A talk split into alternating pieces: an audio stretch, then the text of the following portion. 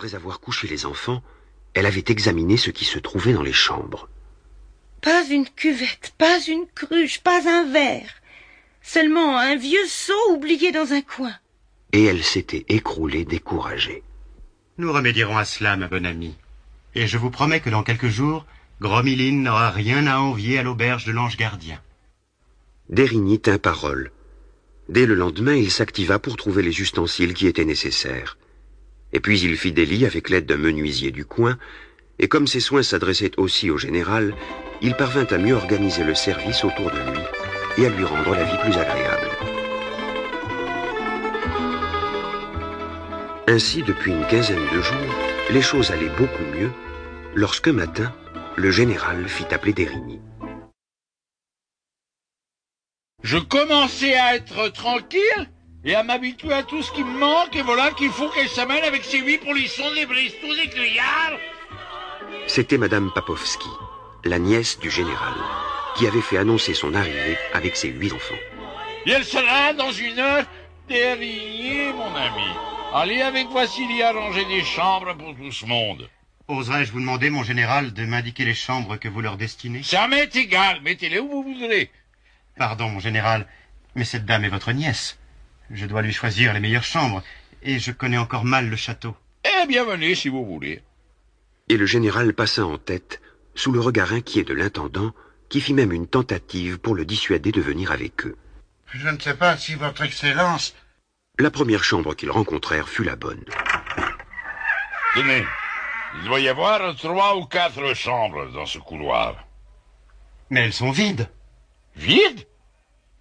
Oh, animal Où sont passés les meubles et les rideaux? Pourquoi les murs sont-ils tachés comme s'il y avait logé un régiment de cosaques? Votre Excellence sait bien que euh, le froid, l'humidité, le soleil... Emporte les meubles Arrache les rideaux Dérigny Allez dire que l'on donne cent coups de bâton à ce coquin. Pardon, mon général, si je ne vous obéis pas tout de suite, mais nous avons besoin de Vassili pour préparer les chambres. Madame Papovski va arriver et nous n'avons rien de prêt. Mais vous avez raison, mon ami. Vassili va chercher tous les domestiques, amène-les aux Français, et ayez soin de bien exécuter ses ordres. Une heure après, tout était prêt. Dérigny avait même dépouillé sa chambre et celle de ses enfants pour que la nièce du général ne manque de rien. Mais Madame Papovski n'arrivait pas. Le général, malgré le peu d'affection qu'il semblait témoigner pour sa nièce, commençait à s'inquiéter lorsqu'on entendit des cris et des vociférations venant de la cour. Dérayez Vous marchez plus vite que moi. Allez voir ce que c'est. C'était la voiture de Madame Papovski qui venait d'entrer dans la cour, au galop de ses six chevaux sans personne dedans. Le courrier qui était venu annoncer son arrivée estima que les voyageurs avaient dû descendre de voiture et que les chevaux avaient dû s'emballer sans qu'on puisse les retenir. C'était exactement ce qui s'était passé.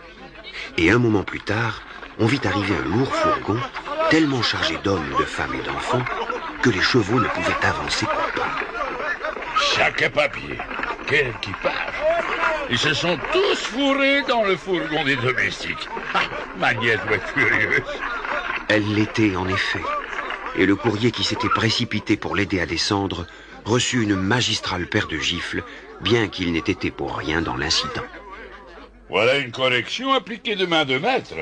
On voit que vous en avez l'habitude. Oh, vous étiez là, mon oncle. Approchez les enfants, venez baiser les mains de votre oncle, de votre oncle qui est si bon, si courageux, si aimé de vous tous. Et saisissant les enfants les uns après les autres, Madame Papovski les poussa vers le général, qu'ils abordaient avec terreur. Le plus petit se mit même à crier et à se débattre. Je veux pas, il va me battre. Si tu n'embrasses pas ton oncle, je te fouette au sang. Le pauvre petit Ivan retint ses sanglots et tendit au général sa joue baignée de larmes. Et qui t'a dit que je te battrais? C'est maman et ma sœur Sanouchka. Et vous empêcherez maman de me battre? Que voulez-vous, mon oncle? Avec huit enfants, une masse de bonnes, de domestiques, que peut faire une femme abandonnée par son mari, sans protection, sans fortune? En attendant, ma nièce, si pendant votre séjour ici, j'apprends que vous avez fouetté vos enfants ou vos femmes, je vous en témoignerai mon mécontentement. Dans mon testament.